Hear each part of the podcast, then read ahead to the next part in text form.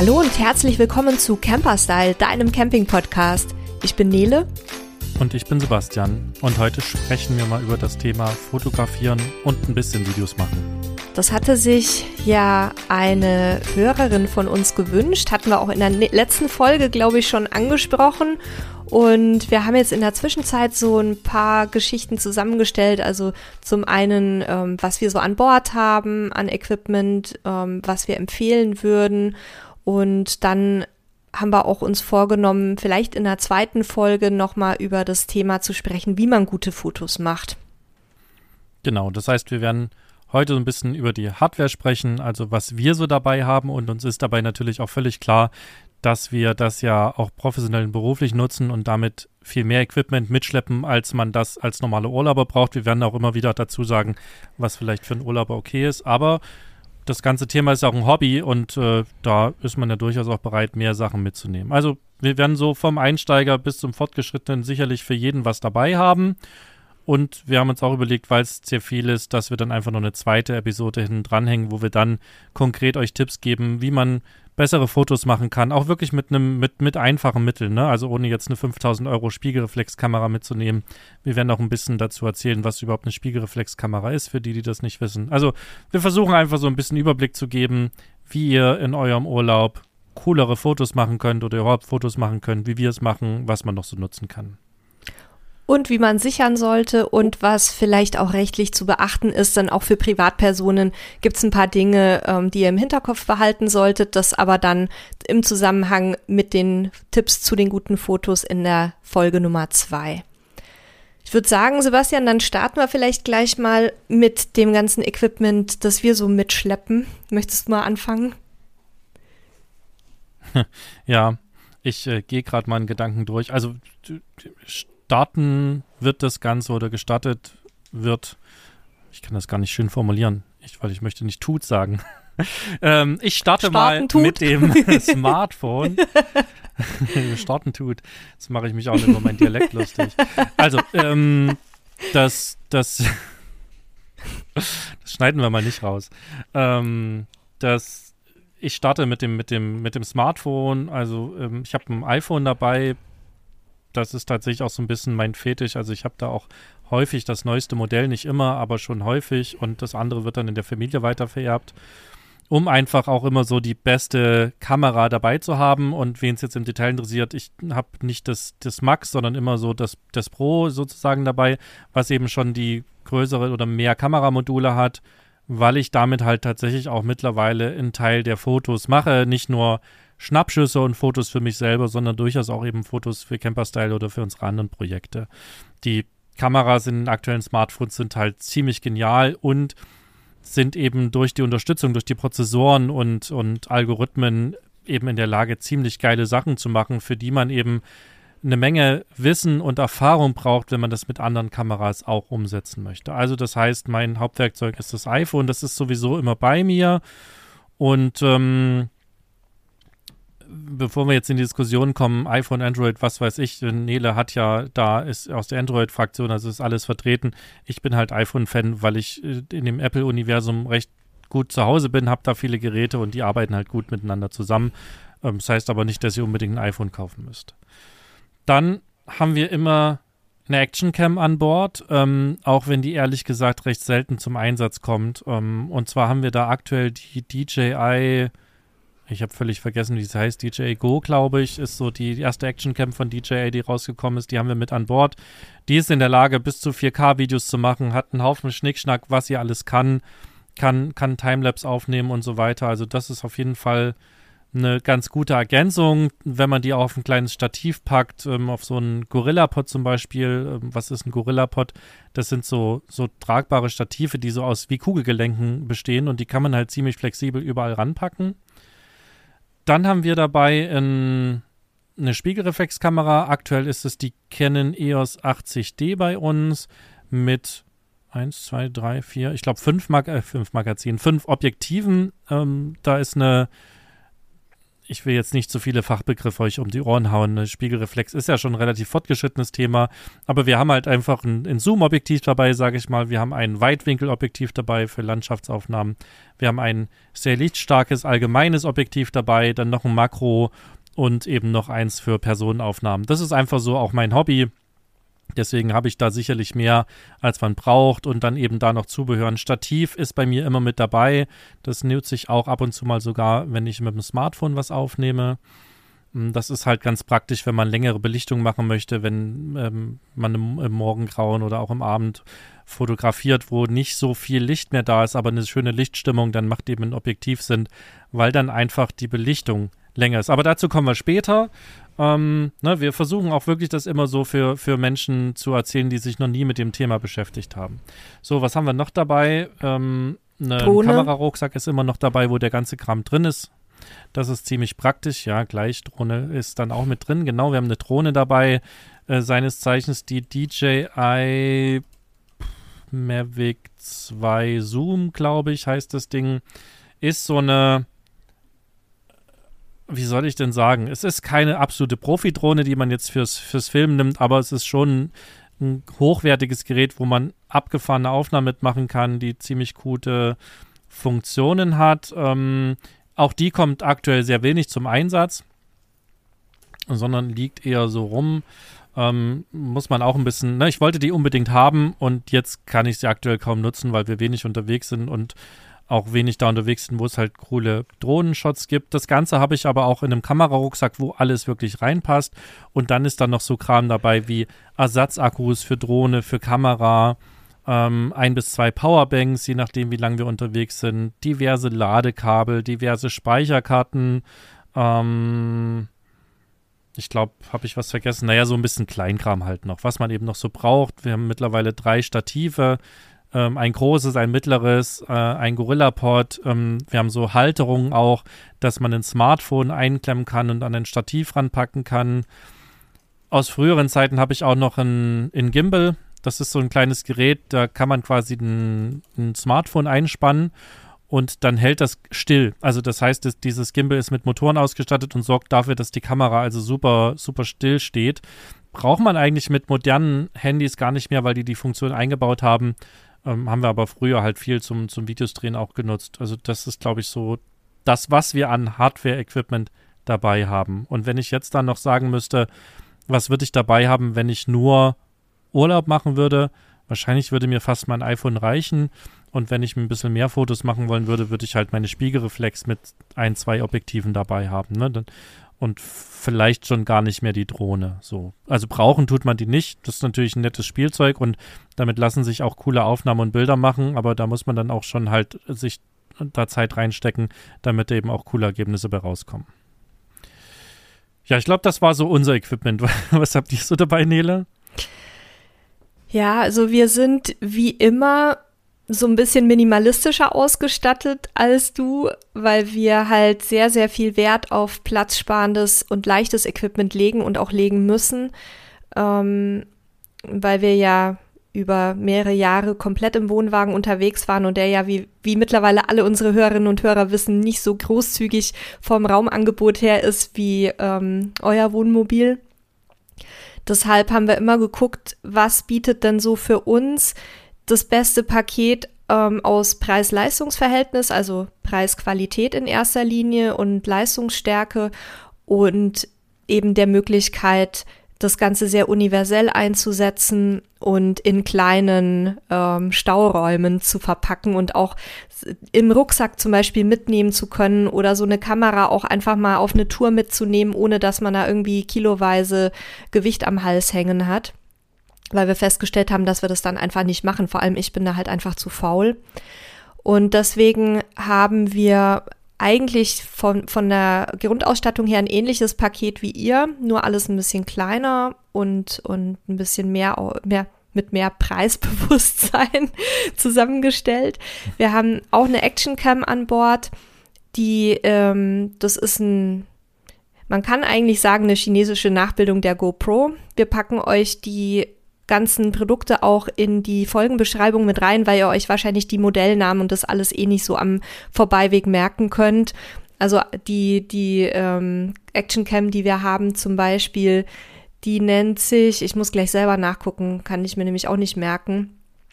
SJ-Cam SJ6 Legend Black. Ne, die hat auch 4K. Ist eine ordentliche Qualität. Wir haben die im Vergleich uns auch angeschaut zur GoPro und fanden sie fast schon ein bisschen besser sogar, lustigerweise, obwohl sie nur einen Bruchteil davon kostet. Ähm, sie ist auch sehr robust. Das haben wir im Praxistest schon äh, leider testen müssen. Den Halil hat es nämlich zweimal vom Fahrrad gewämst. Einmal, weil er irgendwas an der an, an den Speichen rumgefuddelt hat und dabei gegen einen Poller gefahren ist bergab. Und ein anderes Mal weiß ich nicht mehr, aber die Kamera hat beide Stürze überlebt, also die können wir wirklich empfehlen, das ist ein gutes Teil. Gibt es auch sämtliche Ausstattung dafür, Case, für Unterwasseraufnahmen und äh, ich weiß gar nicht, was wir da alles noch haben. Also auf jeden Fall die ist sehr gut, gut ausgestattet, auch mit Zusatzakkus und ähm, ist immer dabei, aber auch bei uns leider immer weniger im Einsatz. Wir hatten die dann eine Zeit lang häufiger mal als Dashcam, also als ähm, Kamera im, in der Fahrerkabine auf längeren Touren. Eigentlich wollten wir zunächst mal nur so ein bisschen Landschaftsaufnahmen machen, haben dann aber festgestellt, dass es auch ganz praktisch ist bei ähm, ja, fast Unfällen, aber wie gesagt auch immer weniger im Einsatz, weil halt das Smartphone auch immer mehr die die anderen Kameras ersetzt. Und da bin ich schon beim nächsten Stichpunkt. Smartphone ist natürlich bei uns auch ein ganz wichtiger Bestandteil. Ich habe ein äh, Xiaomi Redmi 10 Pro. Ich habe extra noch mal geguckt, wie man Xiaomi ausspricht. Und der Halil hat sich ein Google Pixel jetzt mal gegönnt. Der hat sonst immer sehr günstige Handys, wollte jetzt aber mal gucken, ähm, wie er mit dem klarkommt. Und wir sind mit beiden bisher sehr zufrieden, auch was die Kameraleistung vor allem bei meinem ähm, anbetrifft. Zu den Kameras, also zu, zu diesen technischen Details der Smartphone-Kameras kommen wir gleich noch, wenn wir uns über die Vor- und Nachteile angucken, äh, unterhalten. Ähm, also wichtig ist halt, was du auch schon gesagt hattest, Sebastian, dass durch die künstliche Intelligenz und Algorithmen mittlerweile richtig tolle Effekte erzielt werden können. Auch zum Beispiel Bouquet, also unscharfer Hintergrund oder Nachtaufnahmen, die wirklich gut sind. Ähm, Panoramaaufnahmen, alles Mögliche was man halt früher wirklich nur mit guten Kameras und Objektiven hinbekommen hat und ähm, teilweise auch nur mit einer sehr äh, aufwendigen Postproduktion, also mit einer Bildbearbeitung in einem Programm wie Photoshop. Das kann man heute alles relativ einfach und sogar mit Filtern und allem Pipapo in den äh, Smartphones machen. Wir haben aber natürlich trotzdem auch noch so ein bisschen professionelleres Equipment dabei, was die Kameras angeht, weil es ja unser Job ist. Und da sind wir schon vor Jahren von äh, Canon Spiegel Reflexsystem umgestiegen auf spiegellose Systemkameras von Panasonic. Ähm, da haben wir verschiedene Modelle an Bord, die würde ich euch auch mal alle verlinken. Ähm, ich glaube, mittlerweile sind es drei Kameras mit unterschiedlichen äh, Qualitätsstufen, weil wir die auch unterschiedlich einsetzen. Und dieses System ist halt für uns ganz praktisch, weil die spiegellosen Kameras deutlich leichter sind als die Spiegelreflexmodelle, haben aber auch die Möglichkeit, ähm, Objektive zu wechseln. Und da haben wir ähnlich wie du, Sebastian, auch also verschiedene Objektive an Bord. Zum einen halt so Universalobjektive, die eine sehr äh, weite Brennweite haben. Dann aber auch ein Objektiv, was eine, was ein sehr schönes Bouquet macht, also diese Geschichte mit dem unscharfen Hintergrund, genauso wie halt ein Teleobjektiv und auch ein Weitwinkel. Dann ja, Drohne hattest du auch schon angesprochen. Da haben wir auch ein kleineres Modell ähm, als Sebastian.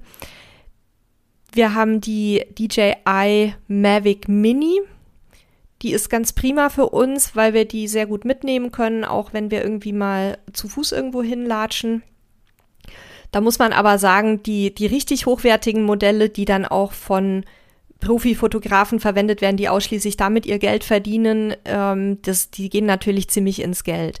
Die kleineren Versionen, also zum Beispiel die von DJI, die machen sehr gute Fotos und Videos, vor allem wenn man das jetzt auch insbesondere für so Urlaubsgeschichten nimmt oder für die eigenen sozialen Netzwerke. Die haben aber jetzt nicht die Auflösung wie die Profikameras. Und was auch ein ganz wichtiger Punkt daran ist, da bei den Kameras also bei den, bei den Drohnen, bei den kleineren ist der Flugradius häufig ein bisschen eingeschränkt. Also die können dir nicht so unendlich folgen, wenn du da mit deinem Van irgendwie durch tolle Landschaften fährst, um so ein paar Instagram-Videos zu machen. Ähm, die kehren dann irgendwann an den Ausgangspunkt zurück und dann musst du die wieder einfangen. Also das ist vielleicht auch nochmal so eine kleine Einschränkung, ähm, unabhängig von der Qualität. Dann haben wir verschiedene Powerbanks natürlich immer dabei und ähm, eine Menge Akku-Ladegeräte für die unterschiedlichen Endgeräte.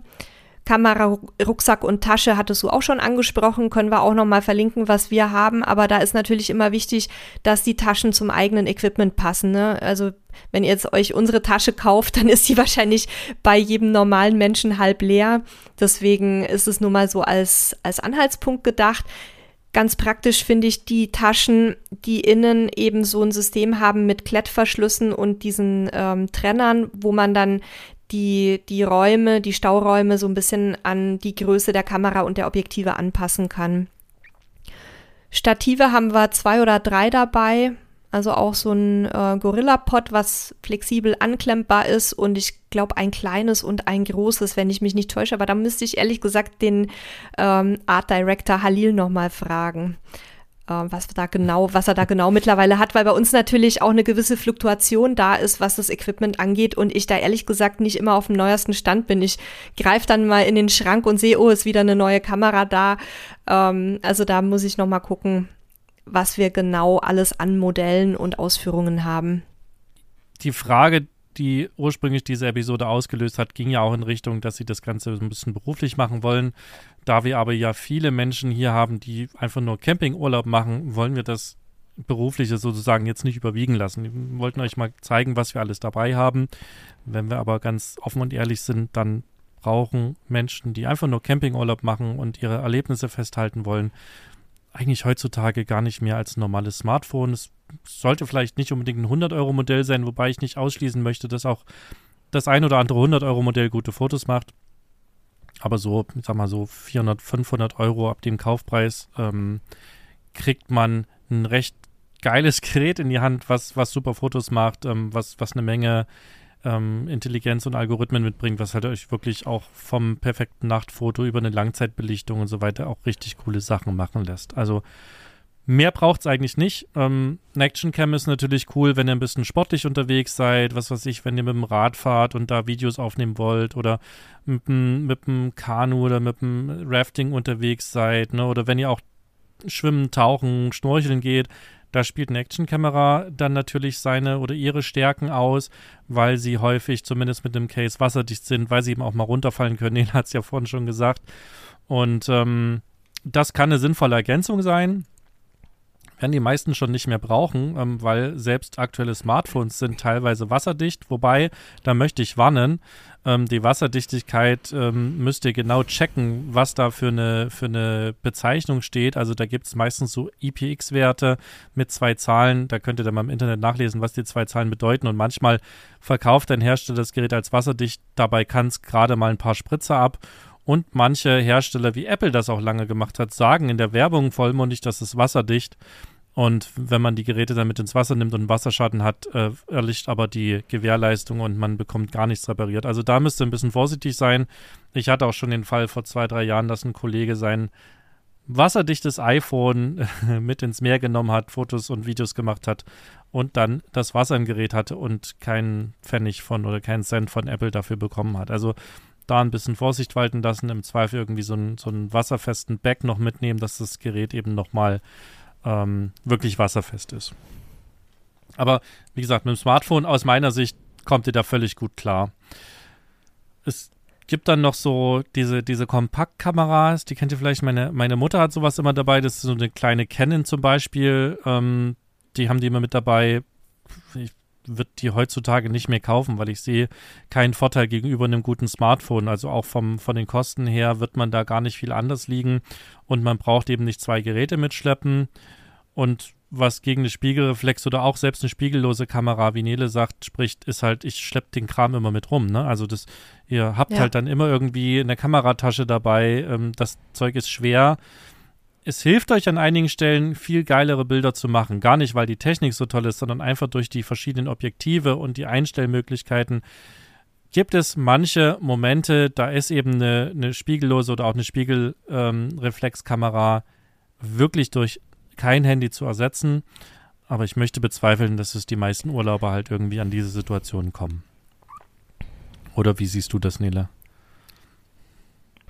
Also man muss ja auch dazu sagen, wenn ich jetzt nicht irgendwie spezielle Arten von Fotos machen möchte, also zum Beispiel Tierfotografie oder Makroaufnahmen oder irgendwelche anderen ähm, extremen Teleaufnahmen, dann ist eigentlich für die meisten Menschen wahrscheinlich das Preis-Leistungs-Verhältnis im Vergleich jetzt zu einem Smartphone halt nicht mehr gegeben, weil ich ja außer, außer dem Kamerabody, also dem, dem Kameragehäuse selber, auch noch die Objektive preislich mit einrechnen muss. Denn ähm, die, die meisten Kamerapakete, die man so kaufen kann, da ist dann so ein Standardobjektiv dabei und je nach Hersteller ist es auch dann halt nicht immer unbedingt qualitativ besonders hochwertig. Das heißt, da ist dann auch kein Riesenunterschied mehr zu einem Handyfoto zum Beispiel mit einem, mit einem richtig, mit einer richtig guten Handykamera. Und ich habe halt außer der Kamera, die ich mitschleppen muss, auch noch das ganze Zubehör, ähm, was nicht nur Gewicht ist, sondern einfach auch Platz wegnimmt und halt manchmal auch nervig ist, weil man wieder auf einen Teil mehr aufpassen muss. Und ja, klar, Optik ist besser, aber ich denke mal, für, für viele von euch wird wahrscheinlich Smartphone eine sehr, sehr gute Lösung sein und vielleicht nimmt man da lieber dann noch ein bisschen mehr Geld in die Hand und guckt, dass man ein, Smartphone mit einer, mit einer richtig guten Kamera bekommt, anstatt dann eben nochmal in ein ganz neues System zu investieren, wenn es nicht eh schon zu Hause rumliegt.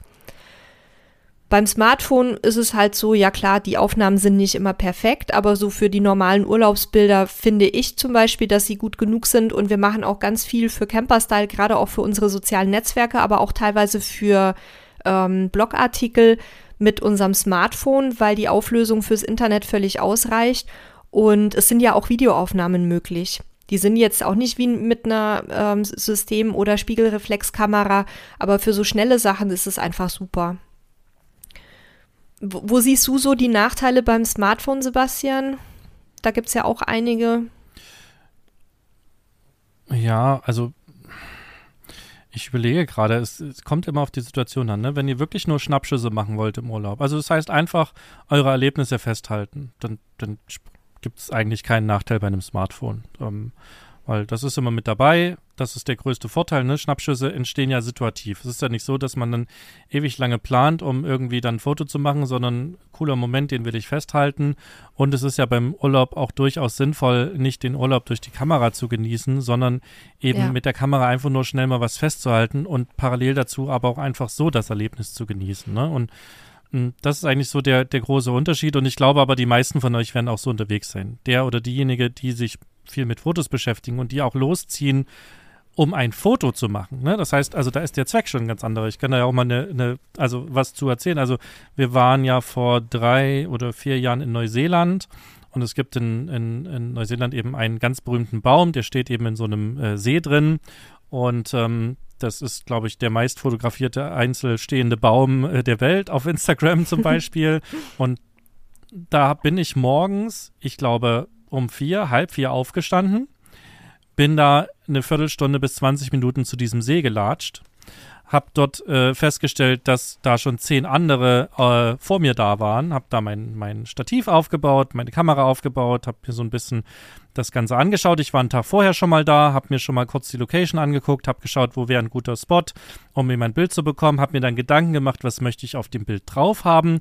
Nicht nur diesen Baum, sondern was möchte ich auch vom See sehen, möchte ich das Ufer vor mir sehen, möchte ich im Hintergrund was haben. Und dann habe ich mich quasi keine Ahnung, ich weiß die Zeit nicht mehr ganz genau, aber sagen wir morgens um vier dahingestellt, dann war alles aufgebaut und habe mich auf die Fotos konzentriert. Habe mir also dann immer angeguckt, was passiert gerade. Das Coole war halt, die Sonne ist langsam aufgegangen. So, und dann, ähm, was an dem Tag perfekt war, in diesem Baum saß zum Beispiel ein Rabe. Das heißt, ich habe mir den angeguckt, aha, der ist schwarz. Äh, und dann kam die Sonne langsam nach oben und hat den Baum wirklich in ein goldenes Licht getaucht. Also der sah aus, als ob er aus Gold ist. Ne? Und wenn ihr solche Sachen machen wollt, dann geht ihr irgendwo hin, um ein Foto zu machen. Und da ist ein Smartphone nicht mehr das richtige Werkzeug, genau. weil ihr eben mit einer Kamera und der richtigen Objektivwahl quasi dieses Bild massiv beeinflussen könnt. Und lange Rede, kurzer Sinn. Ich habe da wirklich vier Stunden gestanden äh, mit dem Foto, habe auch zwischendrin gar nichts von meiner Umwelt wahrgenommen, weil ich mich wirklich auf das Foto konzentriert habe, geguckt habe, was die Sonne mit dem Baum macht, mit den Bergen macht. Also es war fantastisch. Als ich dann quasi aus dieser Fototrance wieder rausgekommen bin, habe ich festgestellt, mittlerweile waren da 40 Leute da, die Fotos gemacht haben. Ja, frühes Kommen war gut, weil dann hatte ich einen guten Platz. Und dabei ist auch ein geiles Bild rausgekommen für mich. Wirklich perfekt. Aber ihr müsst euch vorstellen, dafür habe ich halt irgendwie fünf, sechs Stunden da gebraucht für ein Bild. Ne? Also wenn ihr darauf aus seid, dann ist eine Spiegelreflex oder auch eine spiegellose Kamera, aber mit Objektiven aus meiner Sicht das einzig wahre. Das kriegt man mit dem Smartphone nicht hin. Aber für alles andere, für Schnappschüsse ähm, oder auch für so bisschen Fotografie zwischendrin und auch gezielten Foto machen, ist das mit dem Smartphone völlig okay. Und die Nachteile, naja, der größte Nachteil ist, ihr habt keine Wechselobjektive. Ihr habt zwar mittlerweile in Smartphones so eine Art Teleobjektiv drin, wo man ein bisschen Zoom hat. Ähm, Im aktuellen iPhone ist sogar ein Makro, eine Makro-Funktion äh, dabei, die erstaunlich gut funktioniert und ihr habt halt so ein Weitwinkelobjektiv. Also das wird immer besser, aber ich habe eben keinen, keine Ahnung, ähm, Mehrfach-Zoom, um eben den, den Adler oder die, den Raben, der 500 Meter entfernt in einem Baum hockt, einfach mal ranzuzoomen und eben in, groß auf dem Foto sozusagen darzustellen. Das schaffe ich mit einem Smartphone noch nicht. Ja, und der Zoom ist ja auch bei, bei den ganzen. Sagen, Nele. Genau, äh, der, der Zoom ist ja auch bei den Smartphones nur digital. Und es ist natürlich ein Unterschied, ob ich einen echten optischen, eine echte optische Zoom-Funktion habe von der Qualität her ähm, oder eine digitale. Das ist genau das, was du auch beschrieben hast. Und wenn ich jetzt auch bestimmte Effekte erzielen möchte, die kann man auch bei Kameras teilweise wirklich nur manuell einstellen. Also ähm, Verschlusszeit, Blende. Ähm, also ich, da kommen wir ja auch noch dazu, wenn wir dann über die, über die Technik beim Fotos machen ein bisschen sprechen. Aber es gibt eben Effekte, die muss ich auch bei einer normalen Kamera manuell einstellen, weil eine Kamera automatisch ähm, eine andere Einstellung wählen würde, wenn ich jetzt zum Beispiel ver verschwommene Bewegungen haben möchte oder sowas. Und da muss ich dann eben äh, nachsteuern und das kann ich mit einem Smartphone nicht. Also da ist alles im Grunde ich automatisiert.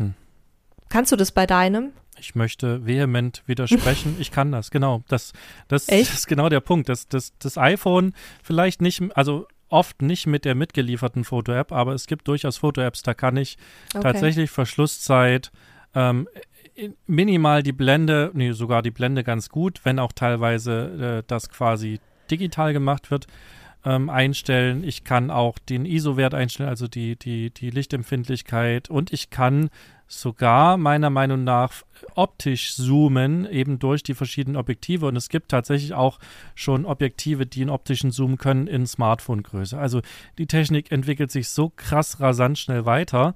Das ist gar nicht unbedingt immer so, wie du das gerade sagst. Ähm, das funktioniert natürlich nur bei den wirklich teuren Geräten, weil dafür schon eine ganze Menge Hardware auch notwendig ist.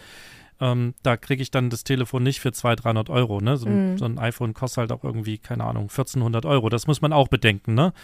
Ähm, aber ja, damit kann ich das machen. Und ihr seht, da muss man wirklich entscheiden. Aber ich glaube, die meisten von euch werden so intensiv nicht, sich nicht damit beschäftigen und alle anfangen. Also du kannst mit der kleinsten Kamera geile Bilder machen, ne? Weil das werden wir aber nächste Folge so ein bisschen erzählen, wie man auch mit dem Werkzeug, was man hat, trotzdem gutes Bild hinbekommt. Ähm, man braucht dafür kein 1400 Euro Handy oder eine 10.000 Euro Kameraausrüstung. Klar hilft euch das an manchen Stellen, ganz klar, ne? einfach eure Kreativität mehr auszuleben. Aber für ein gutes Foto braucht es das nicht unbedingt. Aber wir waren ja bei den, bei den Nachteilen der Smartphones. Generell hast du schon recht, aber ich möchte nur widersprechen. Es gibt eben mittlerweile schon Geräte, die können das. Dann würde ich dich bitten, da auch nochmal die App, die du da nutzt, mit in die Shownotes zu verlinken, weil die kenne ich tatsächlich noch nicht. Wird wahrscheinlich nur fürs iPhone ähm, geeignet sein. Aber ähm, ist auf jeden Fall ein wichtiger Hinweis. Und was wir natürlich auch beim Smartphone noch bedenken müssen, äh, als Vorteil, ist, dass ich halt dann nur ein Gerät für, für mehrere Anwendungen dabei habe und mir die Fotos nicht nur direkt im, im Smartphone anschauen kann und auch bearbeiten und in den sozialen Netzwerken teilen kann, sondern, und das ist für mich ein ganz, ganz wichtiger Punkt, ich kann die auch automatisiert sichern. Ähm, nämlich dadurch, dass ich die mit irgendeiner Cloud-Lösung verbinde. Bei den Android-Geräten ist es zum Beispiel so, dass, dass ich die dann automatisch in die Google Cloud hochladen kann. Muss man mögen, ne? Also wer das nicht möchte, für den ist es dann natürlich keine Option. Aber für uns ist es super, weil automatisch eben alles gesichert wird. Und wir haben mehr als einmal erlebt, dass uns eine SD-Karte mit vielen Fotos und auch ähm, Erinnerungen und vor allem beruflichen Sachen kaputt gegangen ist. Ähm, meistens sichern wir sehr sorgfältig direkt schon am Abend, wenn wir nach Hause kommen, aber ein, zwei Mal haben wir es halt vergessen und äh, da ist dann auch schon mal, das war Gott sei Dank nur privat in Mexiko, eine komplette SD-Karte hat es zerschossen und wir hatten von äh, einer wirklich schönen Insel, auf der wir eine Woche oder so waren, hatten wir kein einziges Bild mehr am Start und konnten halt nur noch aus einer anderen Karte dann ein paar Sachen wieder retten. Also von daher, ähm, das ist auch ein ganz wichtiger Punkt. Zu dem kommen wir dann auch in der zweiten Folge sicherlich nochmal, welche Möglichkeiten es gibt, die Fotos zu sichern. Aber da bin ich halt mit einem Smartphone auch ganz gut bedient. Das nur nochmal zur Ehrenrettung der Smartphones, egal welcher Modelle. Und ähm, jetzt vielleicht noch mal ein paar Nachteile, die mir jetzt auch schon wieder mal auf die Füße gefallen sind, buchstäblich. Und Sebastian hat ja auch schon mal sein Smartphone in unserer Autotür geschrottet. Also es ist natürlich ein großes oh ja. Display und es ist auch manchmal ein bisschen empfindlich. Und je mehr ich ein Smartphone nutze, das heißt, wenn ich das überall mitschleppe, um damit Fotos zu machen, zum Beispiel unterwegs, dann ist natürlich auch die Chance größer, dass es mir irgendwann mal runterfällt, dass es, dass ich irgendwie äh, mit fettigen Fingern da drauf gehe, dass Sand drankommt, wenn ich es mit an Strand nehme, oder eben, dass es halt irgendwie sonst in der Autotür hängt, wie bei meinem lieben Kollegen. Und deswegen muss man dann halt gucken, wenn man das vorhat, dass man damit Fotos macht und die auch sehr intensiv nutzt, dass man dann sich irgendwie ein, ein äh, Outdoor-Case zumindest holt oder vielleicht sogar so ein Outdoor-Smartphone. Möchtest du mal die Geschichte von deinem äh, Display erzählen? Ich habe übrigens gerade auch wieder ein kaputtes Display, aber ich habe zum Glück hier Panzerglas, so eine Panzerglasfolie drauf.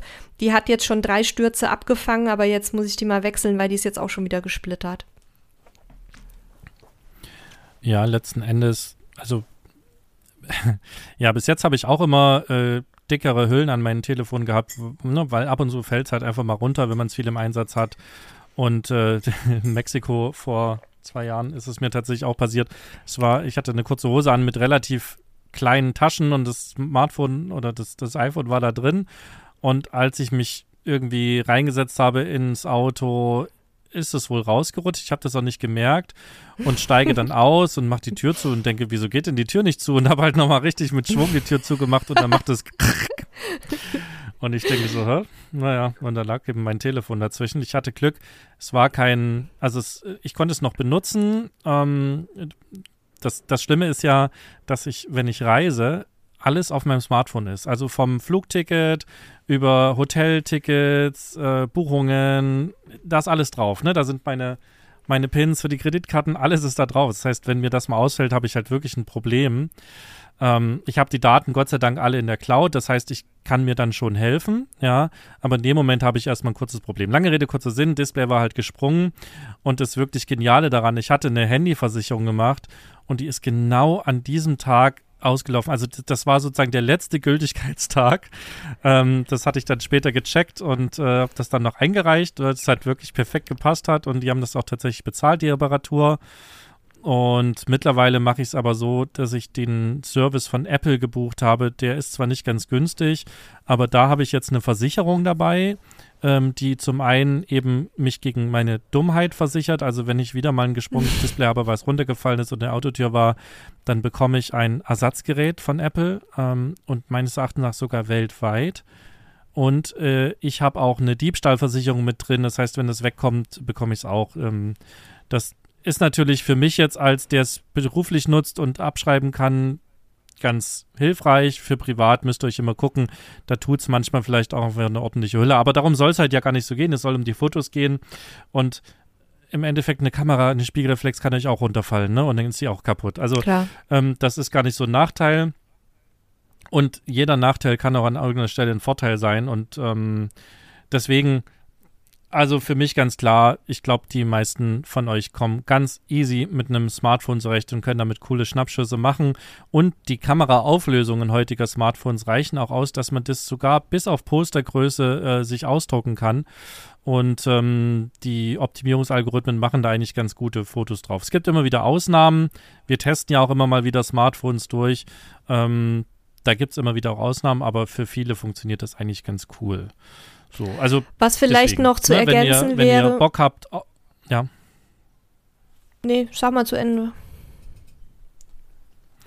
Wenn ihr halt Bock habt, ein Foto zu machen, ein richtig cooles, dann beschäftigt euch damit, fangt mit dem Smartphone an und dann wechselt vielleicht irgendwann auf eine, auf eine große Kamera und wenn ihr Schnappschüsse machen wollt, dann einfach los mit dem Handy ähm, und da gelingen euch auch echt coole Schnappschüsse mit. Was vielleicht noch zu ergänzen wäre zum Smartphone, was man unter Umständen nicht so auf dem Ticker hat, wenn ihr natürlich mit dem Smartphone auch sehr viele Fotos oder womöglich sogar Videos macht, dann ist zum einen unter Umständen der ähm, Speicherplatz relativ schnell zu Ende. Also da solltet ihr dann am besten gucken, dass ihr ein Modell bekommt, wo ein zusätzlicher äh, SD-Kartenslot dabei ist. Und Ihr müsst die Akkulaufzeit so ein bisschen im Auge behalten. Die ist dann natürlich auch relativ schnell zu Ende. Und dann im Zweifel eben auch nochmal dran denken, sich eine Powerbank mit einzupacken, dass man das Gerät unterwegs auch mal zwischendurch laden kann oder ein, ein äh, Ladekabel, was man im Auto dann über die ähm, äh, hilf mir mal schnell drauf, wie heißt die Buchse hier, die, ah ja, den Zigarettenanzünder, Zigarettenanzünder. hier, ähm, dass ihr die da auch mal zwischendurch laden könnt, genau. Ja, also Powerbank so. habe ich auch immer dabei, wenn ich unterwegs bin. Also für, für kurze Ausflüge hier lokal nicht, aber wenn ich ein bisschen weiter unterwegs bin, habe ich eigentlich immer eine Powerbank dabei und auch immer, wenn ich mit dem Auto unterwegs bin, Ladekabel, sodass ich das ähm, auf jeden Fall mal laden kann. Und da ist ein bisschen mit den Speicherkarten der Nachteil vom iPhone. Da gibt es mittlerweile gibt es tatsächlich ähm, so Speichersticks, die ich auch ans iPhone anklemmen kann.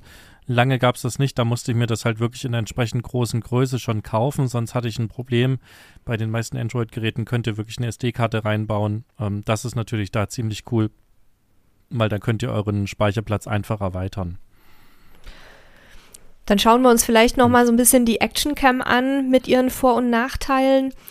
Also aus meiner Sicht ist es eigentlich nur eine Ergänzung zum Smartphone oder zu einer normalen Kamera, weil eben die, das Objektiv ist halt fix, da kann man nichts wechseln und ähm, es kann auch nicht gezoomt werden, zumindest bei unserer nicht. Das ist so wie so ein super Weitwinkel und hat auch diese fast schon so diese, diesen Fischaugeneffekt, also dass die Aufnahmen so wie so gebogen aussehen, als wäre das irgendwie eine Kugel und die Bild- und Audioqualität ist in der Regel nicht so dolle. Also das ist eher so wirklich dann für, wie der Name ja schon sagt, für so Actionaufnahmen. Was halt cool daran ist, ist, dass die Kamera mehr oder weniger überall befestigt werden kann. Also es kann an, an einem Helm sein, am Fahrrad, am Auto, am Motorrad. Wir haben sie auch schon mal bei unserem Hund aufgeschnallt. Da gibt's so Hundegeschirre, ähm, wo man die Actioncam dann anbringen kann. Da latscht dann unsere immer wie so ein Roboter, weil sie das nicht so gerne hat, aber sie geht halt damit auch super ins Wasser und da, da hast du wirklich sehr ulkige Aufnahmen. Aber es ist für mich persönlich eher so ein äh, Spielzeug und halt ganz cool für Unterwasseraufnahmen. Da hatten wir sie auch beim Schnorcheln zum Beispiel schon dabei. Das ist richtig cool, weil da würde ich jetzt nicht gerne irgendwie so ein Smartphone für 500 Euro plus mit einsetzen. Und was auch cool ist, ist, dass die Kamera halt super klein und leicht ist. Die kann man sich im Grunde in eine Hosentasche stecken. Und das gleiche gilt fürs Zubehör. Und es gibt halt mittlerweile wahnsinnig viel echt cooles Zubehör, wie zum Beispiel dieses Hundegeschirr, was wir halt, also das ist was, das nimmst du vielleicht einmal im Jahr, aber dann ist es echt lustig. Von daher, ja, das äh, Spielzeug für große Männer und Frauen, würde ich mal sagen. Ja, auf jeden Fall lassen sich da so coole Sachen machen. Also auch, wir haben es halt zum Beispiel beim, ähm, äh, beim, beim Quadfahren uns auf dem, Helm äh, geklemmt, das war ganz cool oder vorne aufs Quad drauf oder wenn du auch Auto fährst, eben, eben raushalten. Also lassen sich schon geile Sachen mitmachen. Das mit dem Fischauge, was du angesprochen hast und mit der nicht so guten Bild- und, und äh, Bildqualität, wenn du dir eine richtig teure Kamera zulegst, die neueste GoPro zum Beispiel, dann hast du das alles nicht. Also die rechnen mittlerweile mhm. auch diese, diese, diese Verzerrung ganz gut raus und die haben halt so krasse Sensoren drin, dass du, dass diese Nachteile eigentlich dort definitiv auch nicht mehr gelten. Ähm, aber das geht dann natürlich auch ins Geld, da ist man halt schnell mehrere hundert Euro los. Ähm, das muss man mal gucken, ähm, wie, wie sehr Action man wirklich macht. Also wer sehr aktiv ist und das Ganze vor allen Dingen im Video festhalten möchte, für den ist eine Actioncam auf jeden Fall cool. Ähm, wer nur Fotos machen will, für den ist tatsächlich eher ein Smartphone dann doch die bessere Wahl. So würde ich das jetzt mal sagen. Aber ihr müsst es immer selber entscheiden. Ne? Das, das Ganze ist ja auch immer so Hobby und Spaß und Ausprobieren. Und bei uns Männern ja immer noch dieser Spieltrieb dazu, wobei auch Frauen gibt, die, die ja. gerne Technik ausprobieren. Das will ich damit gar nicht so sagen. Aber bei ich weiß nicht, gefühlt ist das bei Männern häufiger. Frauen, ähm, ja, haben da oft nicht ganz so diesen Spieltrieb. Aber nee, will ich, nee. wir wollen es da nicht festlegen, nur weil meine Beobachtung so ist. Was ich aber noch sagen wollte, was so eine, noch eine ganz spannende Zwischengeschichte ist, die man sich auch mal angucken kann, wenn man da Bock drauf hat. Wenn man gerade so ein bisschen auch gerne Videos macht und auch sich so ein bisschen selber filmen will, so ein bisschen vlogmäßig auch für die Familie was machen will, dann gibt es von DJI noch so eine, die DJI Pocket nennt die sich die ist quasi wie so ein kleiner äh, Speicherstick mit einem Mini-Monitor und dann ist da oben dran die Kamera, die auf so einem Gimbal gelagert ist. Also die ist quasi auf drei Achsen aufgehängt. Und die hat halt den Vorteil, man kann die wirklich in der Hand halten und laufen und sogar rennen. Und die Kamera hält dabei aber absolut still durch diese drei Achsen und die kleinen Motoren, die die drin hat. Also auch das ist jetzt nichts für den Urlaubsschnappschuss, ja, sondern das ist eher was, wenn ihr halt viel Videos machen wollt. Die haben wir aber in Neuseeland mit dabei gehabt und die ist halt auch ziemlich cool für solche Sachen, weil du halt, die, die hast du immer mit dabei, die ist super klein, die kannst du im Notfall mal in die Hosentasche stecken und ähm, kannst damit halt richtig geile Videos machen. Also sie macht auch Fotos und was die halt auch kann, und das fand ich cool, die kann also Timelapse-Aufnahmen machen. Das heißt, du stellst die Kamera irgendwo hin, mhm. Und dann macht die sozusagen eine Aufnahme über eine Stunde und macht halt alle Minute ein Bild. Ihr kennt so eine Timelapse, wo man so die Wolken entstehen sieht über so einem Berg oder sowas. Und dabei bewegt die sich auch noch und macht sozusagen so einen Zoom. Und damit kann man halt unheimlich beeindruckende Sachen machen. Aber da sind wir halt auch wieder schon weit weg vom Schnappschuss. Aber trotzdem, wir wollen ja halt auch so ein bisschen Ideen euch vorstellen und euch so ein bisschen sagen, was es noch gibt. Deswegen kurz die Erwähnung dieser, dieser Kamera. Ich es mag auch sein, dass das von anderen Herstellern gibt, ne? Das soll immer keine, also keine Werbung sein jetzt für DJI. Das Produkt kenne ich halt, weil wir es getestet haben. Es gibt sicherlich auch andere Hersteller, die sowas anbieten. Das kann man natürlich dann genauso ausprobieren und wird wahrscheinlich ähnliche Effekte bringen. Sollen wir uns dann nochmal die Drohne angucken oder die Drohnen? Würde ich sagen, genau. Das ist ja jetzt so ein Trend geworden, dass da ganz viele Menschen, auch die das nicht beruflich machen, eine Drohne an Bord haben. Und ich glaube, das kann auch viele Leute interessieren. Und ich glaube, auch die Hörerin hatte spezifisch nach dem Thema Drohne gefragt. Deswegen würde ich sagen, machen wir mal so einen kleinen Abriss davon, was man da so beachten muss, äh, vor allem in Deutschland. Und auch, ja, was wir haben, haben wir schon gesagt, was wir dabei haben an Equipment.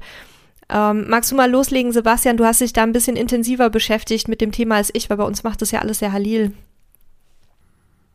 Genau, also Drohne letzten Endes, also kommt man meistens an, an DJI gar nicht vorbei, weil die halt einfach super krasse Technik zu einem okayen Preis haben. Also okay heißt halt auch, so eine Drohne kostet halt schnell mal 500, 1000, 1500 Euro. Aber sowas hat halt vor ein paar Jahren noch irgendwie mehrere 10.000 Euro gekostet. Ähm, also an DJI kommt man da eigentlich kaum vorbei. Es gibt auch noch ein paar andere Hersteller, ähm, die in dem Bereich unterwegs sind, aber tatsächlich, wenn man so wirklich geilste Bild- und Videoqualität haben will für einen guten Preis in einem kompakten Gerät, ist es eigentlich gerade DJI. So. Was beim Drohne, wie Nele schon sagt, so ein bisschen das Problem ist, ist es gibt sehr viele rechtliche Dinge zu beachten. Ähm, mit Drohnen ist nämlich auch eine ganze Menge Mist angestellt worden, bis hin zu Komplettsperrungen von, von Flugzonen über Flughäfen und ähm, Menschen, die eben fliegen, wo sie es nicht dürfen und fliegen, wie sie es nicht dürfen, äh, sorgen eben dafür, dass es für alle anderen halt immer schwieriger wird. Ich will da aber jetzt gar nicht so polemisch rumjammern. Ähm, Fakt ist, das Thema wurde relativ stark reguliert und auch in den meisten Ländern äh, der, der Welt. Und dafür wollen wir einfach ein bisschen was sagen. Das Ganze ist hier keine Rechtsberatung. Ähm, wir sind keine Rechtsanwälte. Wir schildern einfach nur unsere Erfahrungen, unsere Erkenntnisse. Das äh, soll euch aber nicht davor bewahren, dass ihr selber auch nochmal recherchieren solltet, denn ihr könnt euch nicht darauf berufen, dass wir hier absolut das Recht für uns gepachtet haben. Das müssen wir und wollen wir einfach vorweg schicken. Im Endeffekt ist es so, ich, ich gucke jetzt erstmal nach Deutschland. In Deutschland ist es so, dass eben ähm, Drohnen bzw. die ähm, Drohnenpiloten registriert werden müssen. Ihr müsst eure, euch quasi registrieren beim, ich weiß gar nicht bei welchem Amt, aber wenn ihr da mal googelt, äh, ne, dann als Drohnenpilot-Registrierung findet ihr das. Dann müsst ihr eine Haftpflicht besitzen, eine Drohnenhaftpflicht. Ähm, es gibt mittlerweile viele Hausratversicherungen oder auch Haftpflichtversicherungen, die sowas mit äh, einbinden können. Also könnt ihr am besten mal einen Versicherungsmenschen fragen oder einfach bei eurer Versicherung mal nachfragen. Es gibt auch einzelne Versicherungen, die man buchen kann dann müsst ihr, bekommt ihr eine Registernummer, wenn ihr euch als Pilot registriert habt und diese Registernummer muss auf eure Drohne angebracht werden. Und zwar, wenn ich richtig informiert bin, feuerfest und dass es also nicht abgeht. Und wenn ihr noch nicht registriert seid, dann muss euer Name und eure Anschrift auf die Drohne rauf in gleicher Art und Weise. Ne? Gibt so Aufkleber, die man im Netz bestellen kann, die sind dann eben aus Metall graviert. Und ähm, die kann man einbinden oder kann man anbringen an die Drohne. Das ist Pflicht, zumindest die Registernummer. So, dann dürft ihr in Deutschland nicht höher als 120 Meter fliegen und ihr dürft nur mit Sichtkontakt fliegen. Das heißt, ihr müsst immer einen direkten Sichtkontakt zur Drohne haben. Seht ihr die Drohne nicht mehr, dürft ihr nicht weiterfliegen. Das sind ganz grob die, die Richtlinien. Dazu müsst ihr noch 16 Jahre alt sein. Ähm, wenn ihr jünger seid, dann dürft ihr nur unter Aufsicht fliegen. Und ähm, dann gibt es noch ein bisschen das Thema Drohnengewicht. Also von 250 bis 2 Kilogramm. Dann braucht ihr einen sogenannten EU-Kompetenznachweis. Das ist also so eine Art kleine Prüfung mit einem Kurs, den man belegen kann, wo also so ein paar Skills euch vermittelt werden, die wichtig sind und dann auch entsprechend geprüft werden. Wenn ihr das äh, abgeschlossen habt, dann ist das gar kein Problem. Und damit sind eigentlich all diese Modelle, die äh, eben äh, klein und ein gewisses äh, Gewicht nicht übersteigen, möglich. Für größere Drohnen braucht ihr dann eben nochmal andere Fähigkeitsnachweise. Da müsst ihr euch dann nochmal schlau machen. Hat uns bis jetzt nicht betroffen, weil unsere Drohnen halt nicht äh, schwerer sind. Eine Versicherung braucht ihr immer, wenn ihr öffentlich fliegt. Ansonsten müsst ihr noch wissen, es gibt Flugverbotszonen, die sind halt zum Beispiel über sämtlichen Autobahnen, über sämtlichen Wasserstraßen, über ähm, Unfallgebieten, über Einsatzgebieten. Ähm, bei Flughäfen, also auch um Flughäfen herum, sind Flugverbotszonen. Da gibt's ja ähm, in anderen Ländern übrigens noch teilweise deutlich schärfere Gesetze. Also da müsst ihr euch auch immer von Land zu Land informieren und auch was den Import von Drohnen angeht, wenn ihr zum Beispiel irgendwo hinfliegt. Das ist nicht automatisch, dass eine Drohne wie eine Kamera behandelt wird.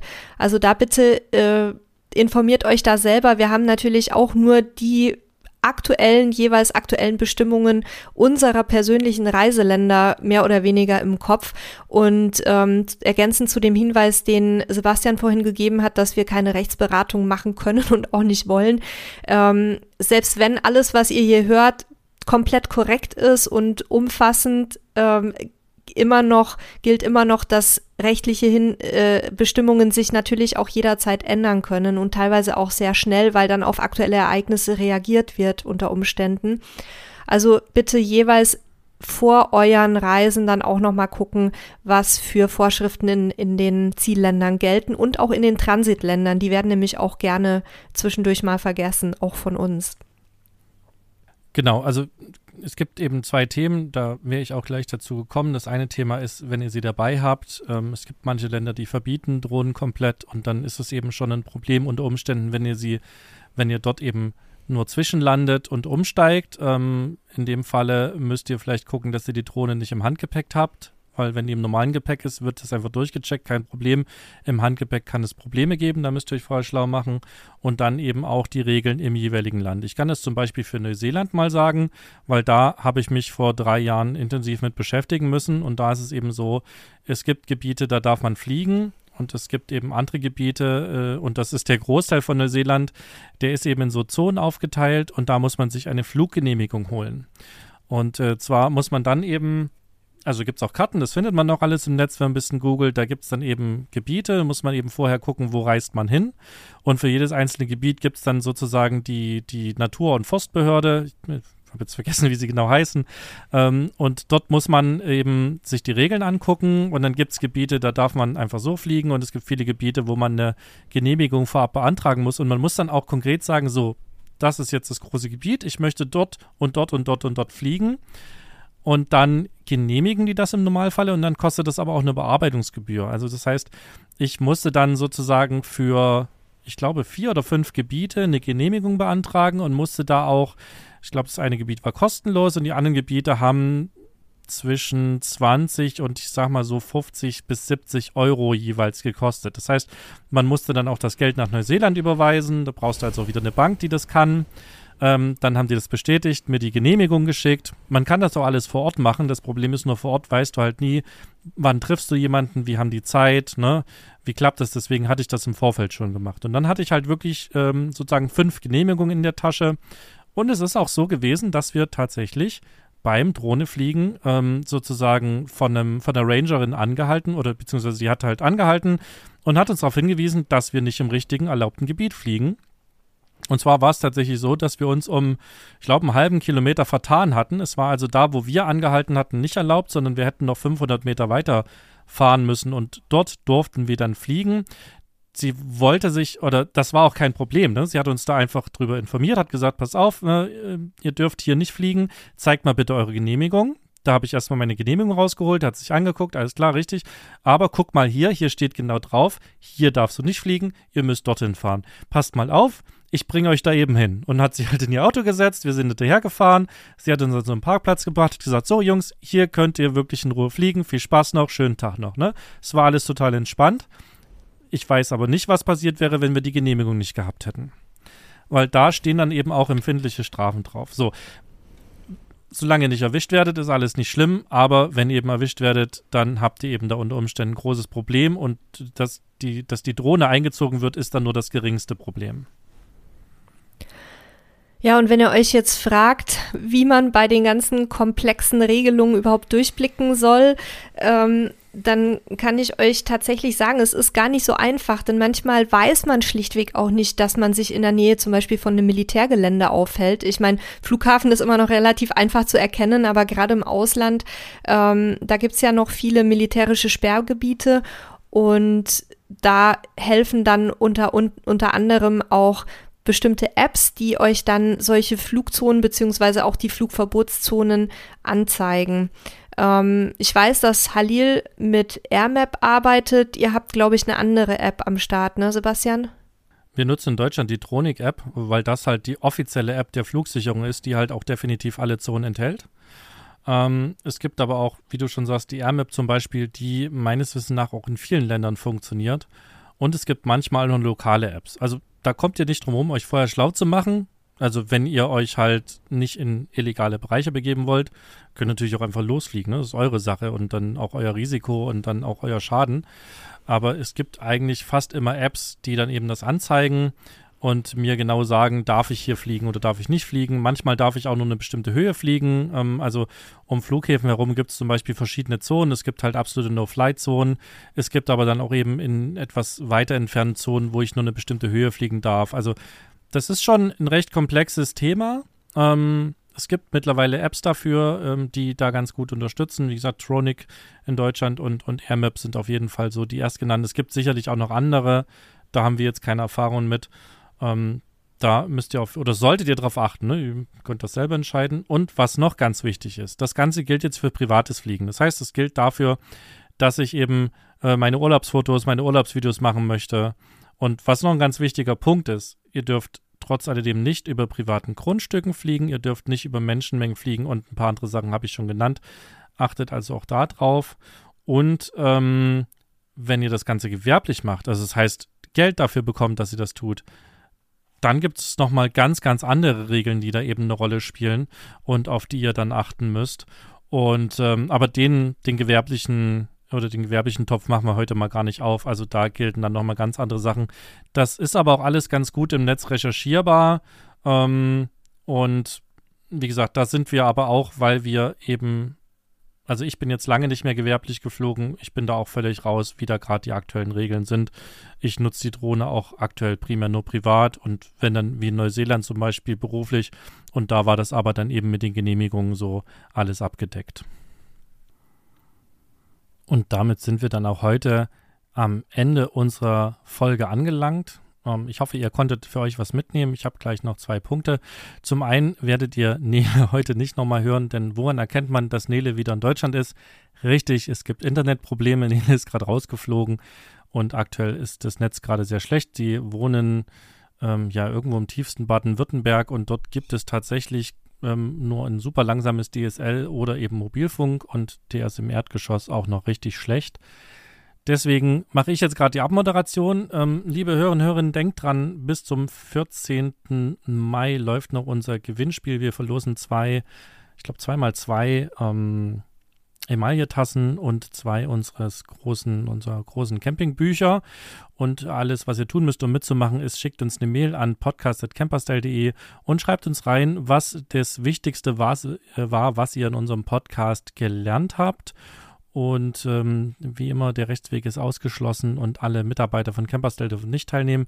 Einsendeschluss ist der 14. Mai um 23.59 Uhr. Das heißt, ihr habt ab Erscheinen dieser Folge noch eine Woche Zeit, uns eine Mail zu schicken. Wir werden alle äh, in den Lostopf packen, die uns quasi die Frage beantworten und äh, daraus dann entsprechend die Gewinner ziehen. Bitte wundert euch nicht, wenn das äh, oder die Ergebnisse erst ein bisschen später veröffentlicht wurden, weil wir ja immer aufzeichnen schon ein bisschen vorab und wir können ja dann quasi die Auslosung erst aufzeichnen, wenn auch 14, wirklich der 14. vorbei ist. Also deswegen gibt es immer so ein bisschen Verzögerung, bis ihr es dann auch hier im Podcast hört, wer gewonnen hat. Aber da ein bisschen Geduld. Ja, ansonsten hoffe ich, dass ihr was für euch mitnehmen konntet zum heutigen Thema. Wir werden noch eine zweite Episode dazu machen, wo wir dann wirklich Tipps geben, wie man eben tolle Fotos und Schnappschüsse macht mit einfachen Techniken, ohne dass man sich eine teure Kameraausrüstung kaufen muss kommt vielleicht schon nächste Woche, vielleicht auch eine Woche später. Ähm, wir haben noch so ein paar Themen und Interviews auch in der Pipeline und wenn eins der Interviews klappt, werden wir das noch einschieben. Wenn ihr die zweite Folge nicht verpassen wollt, dann abonniert doch einfach kostenlos unseren Podcast. Das könnt ihr bei allen Diensten, wo ihr unseren Podcast hört, machen. Wir freuen uns auch immer, wenn ihr uns bei Spotify oder iTunes hört über eine hoffentlich positive Bewertung und wir freuen uns auch immer über Mails, über Lob, über Kritik, über ein Hallo, über was auch immer, was ihr uns schicken wollt, schickt uns an podcast@ camperstyle.de. Und in diesem Sinne verabschiede ich mich heute im Namen von Nele und mir. Und beim nächsten Mal sind wir dann wieder beide am Start. Bis nächste Woche. Macht's gut. Tschüss.